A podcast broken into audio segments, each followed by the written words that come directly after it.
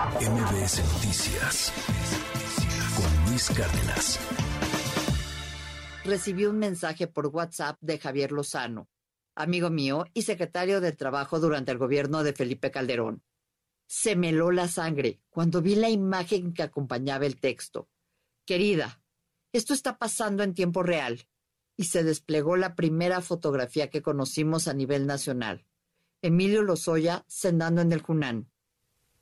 La imagen era de no creerse. Siempre he sido una persona muy transparente. Mi rostro de inmediato demuestra si algo no me gusta o no me pareció o si estoy feliz. Quedé azorada. Casi para mis adentros me decía, esto es imposible. Todo el mundo tenía razón, se le está pasando bomba. Y no, no está arraigado como sus abogados argumentaron en su momento en la primera confesional. Emilio no está arraigado. La foto era de Emilio Lozoya, compartiendo el pan y la sal, risas, buen vino y por lo que se veía en la mesa, un taco de pato con sus cuates, como si nada. Acabamos de escuchar un fragmento del libro de Lourdes Mendoza con la frente en alto. Está disponible en audiolibro, por cierto, vale la pena si le gusta el tema de los audiolibros, yo me echo fine, le, confieso, y es muy rico cuando lo narran los autores o las autoras.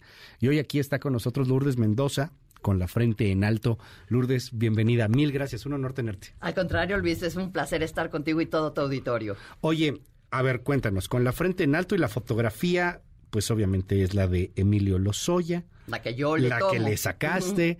Ahí en este capítulo 4 narras cómo fue toda esta historia de la fotografía y que tenía que ver con un tipo que te había señalado a ti de recibir sobornos, además que evaluó tu trabajo periodístico, tu valía como persona con, con una bolsa, ¿no? Como si valieras una bolsa, ¿no?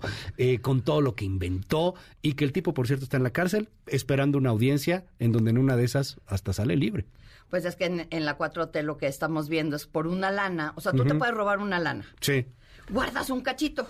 El impuesto. Y si lo regresas, ese cachito que te guardaste, pues entonces ya puedes salir. Qué chido. Pero mira, déjame decirte, eh, Emilio Lozoya en ese momento, en 19 de agosto del 2020, cuando se filtra esta famosa y maldita denuncia, nos hizo parte de una banda de corruptos y de delincuentes a 17 personas. 16 hombres, la única mujer era yo.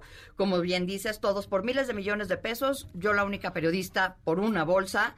A la única que hace en Trending Topic es a mí. A la única que en ese momento desde presidencia la juzgan sin un juez enfrente es a mí porque decían, ya ves esta periodista, ya ven la anécdota la que pide bolsas a cambio de escribir bien. No, pues yo no soy ninguna anécdota y yo no pido bolsas ni absolutamente nada. Y yo entendía que en este país vivíamos bajo la presunción de inocencia que a, raíz de este gobierno pues ha pasado por no. Sí, claro. O sea, la han pasado por el arco, por el arco del, triunfo, por decirlo eh, con eufemismo. Exactamente. Este, igual que los derechos humanos. Sin embargo, yo no me iba a quedar con ese golpe. De haberme dado incluso la bolsa, que nunca sucedió y que ya lo probé, no incurría yo en ningún delito. ¿Por qué? Porque yo soy periodista que era una, una, una este, corrupta, pero no, no era una delincuente.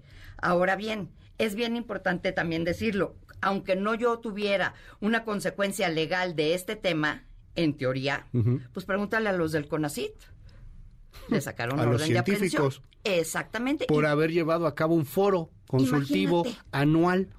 Y como no se cuadraron con lo que quería Álvarez Bulla, con la ciencia antineoliberal, los metieron casi a la cárcel. No, no los metieron a la cárcel al final, pero les pusieron delincuencia organizada y, les metieron denuncias bien severas, ¿cómo no? Exactamente, y ese era el miedo. Cada vez que le daban más tiempo a los Lozoya, cada vez que le daban más plazo para presentar las pruebas, siempre empezaba una angustia y una ansiedad nunca antes vista de nos van a sacar ahora sí la orden de aprehensión.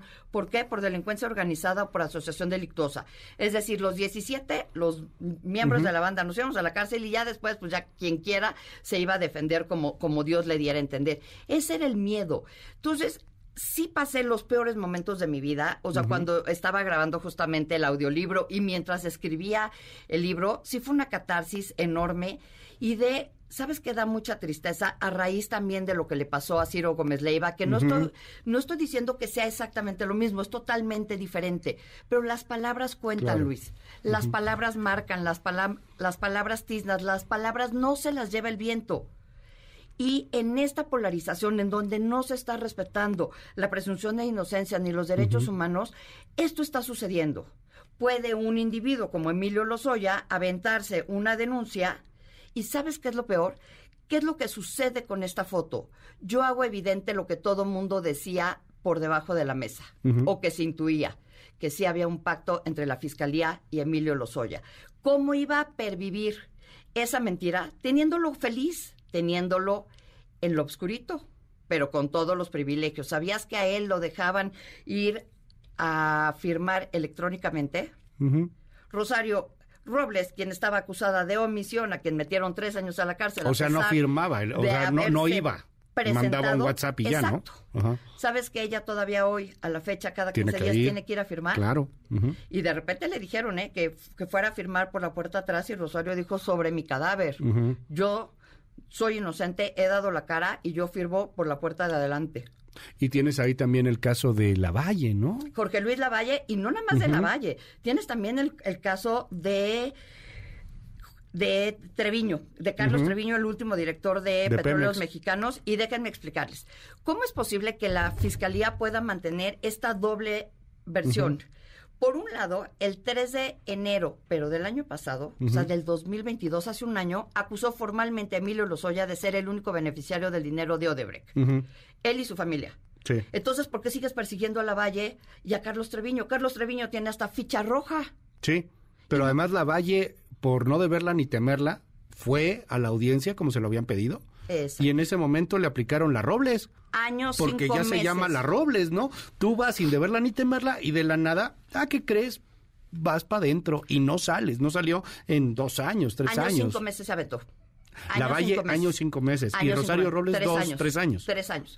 Y además, increíblemente, tenías en el, en el edificio 1 Sí. a Pachita, así le decían al ex senador, o así A le Lavalle dicen, le dicen. a- a- a- A al ex Pachita. senador. Ujú. Y en el edificio 2 tenías al otro. O sea, ¿cómo puedes tener a los dos Sí. por el mismo caso? Con versiones totalmente este, diferentes. Oye, dime algo, Mm. Lourdes. eh, tú sacas esta, esta imagen y esta es la imagen, que además está como aquí le pusiste algunas cosas. Pero bueno, esta es la imagen. No, es que déjame decirte, ¿Qué es- qué- está intervenida por mi hija. Ah. Me hicieron una entrevista alguna vez y si tú te metes Sí. en el libro, déjenme decirles, en la parte de aquí abajito dice, diseño de portada Penguin Random House basado en la idea original de Daniela Mendoza Peñalosa. Fotografía de portada cortesía de la autora. Esa soy yo. Entonces mi hija fue la que hizo ver, esta espérame. intervención. Deja, quien, quien nos ve en la tele, a ver si lo podemos poner en zoom un poquito más. Quien nos ve en la tele, pues va a entender por qué nos estamos riendo. Quien nos escucha en la radio, ahí le va. Es que la portada del libro de Lourdes Mendoza es Lozoya, pero le pone un, un parche pirata. Ahí está, le pone un parche pirata al ojo y barbita. En la foto esta famosa del Junán. Y bueno, ya ahí a Y un las- número. Y un número, el 809, que ahorita te pregunto por qué el 809. Y, y luego además las, las invitadas y las personas que estaban ahí con él, pues les tapan la, la cara, que además muy, muy oportuno, porque así cualquier tema de derechos de autor y temas de no, no pasa nada. Exactamente. Está muy padre la imagen. Pero la O sea, es verdad- que está- y esto lo hizo tu hija. O sea, rayó la foto, órale. Y entonces un día, eh, yo hace un año, Ajá. me sacan una entrevista en la revista Quién y se le enseñó a mi hija y me dice, mamá, ¿puedo dibujar a los Oya? Pues, ¿qué le vas a poner? Pues le voy a poner un parche pirata y le voy a, ¿no? Y y le voy a poner barba y no sé qué y le voy a poner su número de preso. Ah, ok. ¿Y qué número es? Eh, aleatorio. Entonces todavía le pregunto, ¿qué es aleatorio, Daniela? Mejor que se me ocurra, ah, no, pues sí le entiende. Y entonces por eso ella puso el 809 Porque fue el se le ocurrió en ese porque fue el momento. que se le ocurrió. Y justamente hoy, como escuchamos también a, a tu reportero, hay audiencia, una Sí. vez más por el caso de Odebrecht. En teoría ya tenía que haber empezado el juicio en contra de Emilio Lozoya, pero ¿qué pasa? Si empieza el juicio en contra de Emilio Lozoya, tienes que cerrar completamente la carpeta en contra de Jorge Luis Lavalle, del propio Carlos Treviño La y de tuya. quién crees. No, no hay mía, porque yo no incurrí en ningún delito. La tuya ya, se- o sea, lo que... Lo que pasa es que yo nunca tuve te carpeta. nunca te abrieron carpeta. Tú No. abriste una contra él que sigue dos. vigente. yo dos. Ajá. Pero ellos nunca, porque lo que te decía, de haberme dado el dinero, la bolsa, De todas maneras, no era delito. no es delito. Sí, porque tú no eres político. Exactamente. Y ojo, otro de los puntos importantes, el dinero no era del erario, el dinero era del cochupo que Odebrecht le depositó a este señor, entonces era dinero de terceros, Sí. pero no del erario mexicano. Entonces le tenías que cerrar a Pachita, a este Carlos Treviño y a se, quién crees se también. les cae el cuento del sexenio, ¿no? pero a O quién sea, crees también? Pues a Naya. Ah, Ricardo Anaya. Anaya no se presenta a su última audiencia y no le abren, no le ponen orden de aprehensión. ¿Por qué? Porque si te abren una, si te ponen una orden de aprehensión, te tienen que dar tu carpeta y saber de qué te vas a defender. Y entonces le daba tiempo para llegar para el 24. Dime algo, ¿no habrán ganado ya lo que tenían que ganar, más allá de lo legal? Porque yo me lo sé, o sea, sé bien que, que estás metidísima en el tema, en el tema legal. Tú, tú misma has emprendido estas denuncias, estas demandas, has tenido que ver los tribunales, todo ese rollo. Y eso de alguna u otra forma creo que nos llega a pues a contaminar, a rebujar como personas, pero pues tú eres una gran periodista, Lourdes. Y en el pulso periodístico, en el pulso de la banda, de la gente que se aleja del tema, y, y te lo digo, ¿eh? porque aquí en el WhatsApp me lo dicen, ay, lo soy otra vez, qué hueva. Ay, ya, ya acabo. Sí. Ya lograron el cometido, ¿no? Ya lo lograron. O sea, a ver, en la opinión pública, Pachita Olavalle es un corruptazo. En la opinión pública, Ricardo Anaya está escondido. En la opinión pública, todos estos tuvieron algo que ver con Odebrecht. Y, y ya lograron el cometido, ya que legalmente se les caiga el caso, ¿qué? Ese es 2023, estás en plena época electoral, ¿eh? ¿Y crees que pegué? Así que... Yo lo que digo, y lo que debería de ser, como te digo, hace un año se lo acusaron formalmente, pues ya que lo, o sea, que pague, ya, ¿qué tiene que hacer? Hay do- de dos sopas. Sí. O sea, su señoría, sí soy culpable. Ya aquí acordamos, la fiscalía y yo, que como ya me declaré culpable, me van a, re- a rebajar la, la pena y San se acabó. Sí. La otra es la- el resarcimiento del daño que tanto le gusta al gobierno federal, aunque es ilegal porque sus delitos no ameritan el resarcimiento del daño, pues ya ves que él en sus borracheras, como hace ratito Ajá. dijiste, eh, dice que ahora va a ofrecer 50 millones de dólares. ¿De dónde, papá? Porque sí, pues una cosa es ofrecer el dinero y otra cosa hay que demostrar ¿De dónde salió? de dónde salió. Pero es, es este doble discurso además también de la ciudadanía. Estamos hartos de la corrupción, estamos hartos de la impunidad, pero te dicen otra vez con el tema de los Lozoya. Hizo mucho, o sea, fue gravísimo el daño, no nada más que le hizo a Pemex, al erario del país, sino también a 17 personas, y por lo menos yo puedo hablar por mí. Sí, claro. En primera persona, ¿no? E- e- ese es un punto que yo rescato mucho, porque más allá de los otros, los otros son políticos. Tú eras la única mujer en toda esta banda y, y eres la única periodista y eres la única mamá. Y, y me llamó la atención porque te escuchaba en algunas otras entrevistas. Tienes una hija. Sí. La hija que además es coautora de alguna manera porque hizo la fotografía de la portada. Y tú decías, yo no puedo decirle a mi hija que, que esto pasa con las mujeres en este país, que pueden culpar a una mujer y valuar el trabajo profesional, la valía personal de alguien por una triste bolsa. Mira, déjame decirte, eh, si, me- si me, me- me das Por permiso. favor, no, ¿cuál permiso? No. 3 de noviembre del año pasado, del 2021. Ajá. Es la audiencia en Lozoya y ese día yo cumplía 50 años. Y yo tenía un viaje a Nueva York. Y entonces, la verdad es que no se me ocurrió pensar que la audiencia iba a ser abierta. Todavía estábamos en, en lo- en- en la última colita del COVID. Entonces, yo agarré mi avión, me fui a, a Nueva York con mi hija, pero déjenme platicarles. Una semana antes, dos semanas antes, no saben el miedo que sentía porque decía, voy a llegar al aeropuerto, entrego mi pasaporte y me van a venir a arrestar. ¿Por qué? Pues porque era la audiencia después de la foto de Lozoya. Ujú. Entonces decía, nos van a sacar la orden de aprehensión. Entonces, pues llego al aeropuerto, entrego mi C, pero no, no, no me, no me sacan orden de aprehensión. Entro al aeropuerto, estoy sentada. Y en eso veo en mi WhatsApp, no es cierto, en Twitter, animal político. Ya estamos aquí en la puerta del juzgado para entrar a la audiencia Lozoya. Entonces digo, ¿qué hago aquí? Yo debería de estar allá.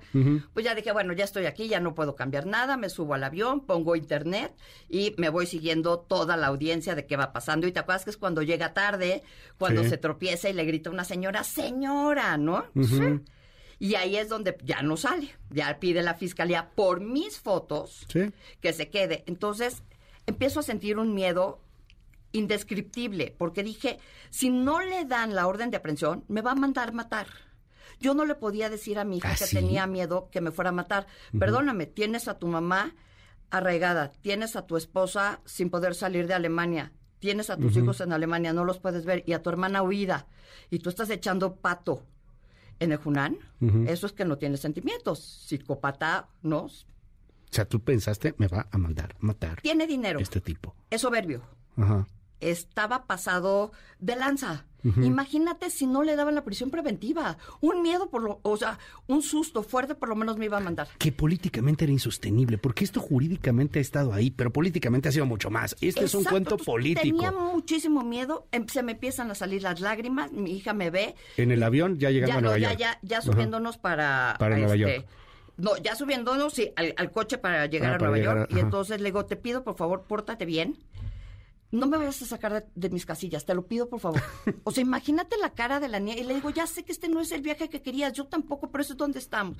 Para no hacerles el cuento largo, llegamos, entramos ¿Y se al... portó bien? Sí, se portó muy bien, pues ya no. Este, Tips para los papás que nos están escuchando en este momento. Digo, de- es que, Imagínate obvio. nada más, ¿no? Entonces empezaron las entrevistas, uno, dos, pero tres, ¿no? Porque entonces empieza Ajá. a crecer el de este, nos, nos registramos en el hotel y nos vamos a caminar, y vamos caminando, y justo enfrente... De hecho, te entrevista el primero, creo que, y le mandamos un abrazo a López San Martín, ¿no? Manuel López San Martín. Manuel es el primero Un que me entrevista a Manuel. ese día, Ajá. ¿no? Y entonces, y ahí es donde cuento que mi hija no puede entrar al hotel porque pues no tiene edad para registrarse ella y entonces tú estás en la entrevista, pero entonces estamos caminando y justo enfrente del plaza, pero del lado de la Apple es donde me avisan se queda en la cárcel. Entonces grito pues, como vi- Sí. como loca, ¿no? Entonces me- Daniela se me queda viendo, mamá, qué oso, ¿no? Ajá. Le dije, se quedó en la cárcel, lo logra. Entonces la abrazo, nos sentamos a chillar en la, en la banqueta y en eso pasa una persona homeless, de las que ya ves que van Sí, sí, sí, este, aventando su, su carrito, una mujer, y me dice, ¿está usted bien? Las dos nos volteamos y le decimos, sí, ya sé qué pasó. Su esposo le está engañando. Que la- y, lo- y le dio una bolsa. Para, para pedirle perdón, le dio una bolsa. Y entonces Daniela y yo, pues en ese momento soltamos Ah, bueno. igual que tú la carcajada. Y ya de ahí, pues obviamente ya me tuve que ir al hotel a seguir con todas las entrevistas, ya el, Sí, el- sí, sí. el Pero eh, el tema es. Yo hoy puedo caminar con la frente en alto. El otro día le preguntaba a Diego Fernández de Ceballos, ¿va a salir de la cárcel? Y me decía, ya dejé eso, eh, ese tema en paz. Usted ya demostró quién es. Y él en algún momento va a salir, y eso es cierto. Y él va a salir siendo quien es. Y así es. Tiene razón el jefe Diego. Sí, Demostraste quién eres, porque al final de cuentas la única que ha estado peleando, que ha hablado con todo mundo, que, que está activísima en, en las redes. hubieras quedado con ese golpe siendo periodista. Claro Es lo que único no. que tenemos. Como persona. Sí. Deja tú que siendo periodista, como Pero persona como también. periodista, que es con lo que nos ganamos la vida, eh, lo único que tenemos es la credibilidad. Te voy a preguntar algo que es incómodo. ¿Qué? Y lo está la gente, ya ves cómo es. ¿Esto te ayudó en tu carrera? Sí. O sea, el hecho de que tú fueras Sí, señalada por Lozoya sí, sí. te hizo más famosa, más el duda. libro, etcétera. Sí, sí, sí, sin duda. Órale. Pero si me regresaras al punto uno, Ajá. con lo que he vivido, o sea, con los daños que tenemos mi hija y yo psicológicos, emocionales y demás, no lo, o sea, el costo es altísimo, altísimo. No lo, no lo escogerías. No lo escogería nunca, nunca. Ok. Nunca. Tuve dos episodios muy fuertes en donde tuve que llegar a un psiquiatra y decirle, estoy muy mal. Y como, y como hoy me acompaña, dentro de dos días es la presentación nuevamente del libro, ahora en la Ciudad de México, ya lo hicimos en la FIL de Guadalajara. Me acompaña Javier Lozano, ¿por qué? Porque él es el primero que me dice, aquí está Lozoya, y él es el que me ayuda. Sí. No en, no en físico, pero sí en el alma, decir, ve. Le dije, es que quiero ir, tienes que ir. O sea, lo tienes, sí, pues sí, ahí voy. Te da miedo, te da pavor. Pero eso no es ser kamikaze. Ser valiente lo que entendí es que a pesar de los miedos que tienes, haces las cosas.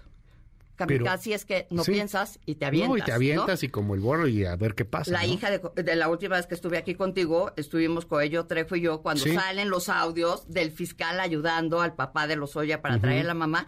Y te acuerdas, ahí Javier Coello Trejo dice, este señor me paga con un adeudo de que tenía con Autrey, que Sí, le claro. da 40 millones en efectivo. De esos 40 nunca más volvimos a saber. La fiscalía tampoco ha dicho de dónde salieron, papá. ¿No? Pero es lo que dice Javier Cuello Trejo, también estamos creando jurisprudencia en este caso en la verdad es que probar el daño moral es casi materialmente imposible en México y yo lo logré. El prólogo te lo hace Ciro. Sí. A quien quisieron matar hace eh, algunas semanas, el, el, el, año pasado, cerrando el año pasado, qué año, eh, no, no, no terminaba de cerrar ese año. Y, y hoy tú me decías que, que en algún momento tuviste miedo que te quisieran mandar matar. Los Oya, directamente. Sí, los Oya, él. ¿Te cuidas, Lourdes? ¿Estás bien? ¿Sigues teniendo ese miedo? Sí, Sí, vivo con, o sea, vivo con miedo, sí. Creo que mientras él está en la cárcel, tiene que preocuparse de otras cosas que, que, de mí. Vamos a ver cómo logra salir, que creo que eso es todo lo importante, porque en la cárcel, pues dicen que con dinero baila el perro, papá. Y vive. Vive a todo dar. Vive a todo dar, pero sí está en la cárcel y sí está vestido de beige.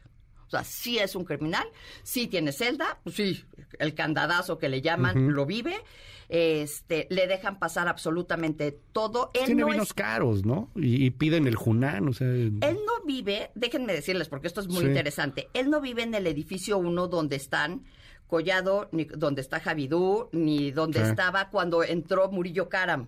Y en esa misma ala estaba este Autré cuando lo metieron y luego Jorge Luis Lavalle. Él vive en el 2. Ok. En el 2 estaba, ¿te acuerdas? El señor que mató a la mujer en el Suntory. Ah, claro, ajá. Que Era su murió vecino. ahí en la Exacto. cárcel. Y uno de los Serna ahí estaba. Eran sus vecinos. De la gente de Mancera. De la gente de Mancera. En este edificio georgianos. 2 encuentras lo que tú quieras. Con dinero baila el perro, y más o menos entre 300 y 400 mil pesos es lo que cuesta vivir en, en esa parte. Y entra lo que tu ¿Qué? dinero puede pagar. No, ¿al mes o qué? Chip, ¿300 mil pesos al mes? Más gastos. más, ga- más lo que quieras. Alguna vez me cuentan que llegaron la gente de los Oya a entregar ¿Cómo una crees caja. que 300 mil de- pesos? Yo había escuchado historias de 20 mil, No, 30 mil. hombre, 300 mil varos al mes. Paga. ¿Ok? Sí, pues. Llegar. Y no, que los custodios se voltearon a ver así las cámaras y dijeron, no, no, no, no, dicen no. que es un whisky acá muy un caro, whisky ¿no? muy, tú las traes. Sí. Y entonces le dijeron, no, no, no, así no. Se los meten en botellitas de sidral bundet. Órale. Otra de las grandes mentiras. que- Imagínate la cata, ¿no? Así con el. Ya se le fue el gas. Pero sí, sí vive bastante bien, pero sigue, pero a ver, Lozoya ya demostró quién es. Y sí, yo tenía eh, necesariamente que salir con la frente en alto, yo tenía que limpiar mi nombre, que hay quien te dice, nunca estuvo manchado. Ah, porque no los corrieron de su chamba, ¿verdad? Como me corrieron a mí de W Radio. Sí. O como, sí, en el Círculo Rojo, mucha gente te decía, vas muy bien, no te preocupes, ¿no? Y di, Sancho, mientras hablen No, de y ti te es que vas vetaron. bien. También hay muchos medios que te tienen vetada, es la neta. Sí, O sea, no, no, pues, no, Lourdes, no, mejor no. pero, ¿qué crees? ¿Qué? Pues que sí puedo salir hoy con la frente en alto ¿Eh? y puedo ver a todos a los ojos y no le bajo la mirada a nadie. Oye, ¿cuándo es el- la presentación? El jueves Ok, ¿a qué hora y en dónde? a las 7 de la noche en una terraza de eh, que está que da directamente a Reforma enfrente del banco que está. Ok. Ves que está ves el ángel, es una cosa de locura esa este terraza es de la compañía Franklin Templeton Ok. y sabes qué es lo más increíble? O sea, en el ángel, enfrente del ángel. ¿Sabes quién en- me la prestó? ¿Quién? el hijo de Petruccioli. ¿Te acuerdas de Petruccioli? No. Él, quien fue uno de los secretarios de Hacienda más tú las traes. Ah, ya. De los gobiernos de esos, de los años 70, él. Ok.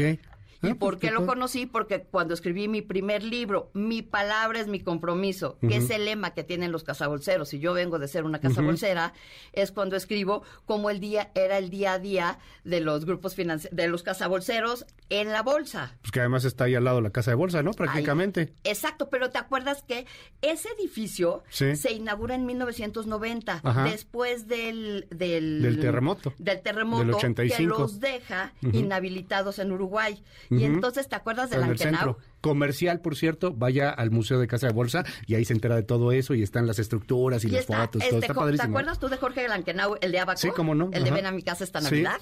Él les dice, están en una reunión y les dice, oye, ¿sabes qué? Tenemos que mandar la señal. Estaban todos los cazabolseros. Tenemos que mandar la señal de que México no está destruido.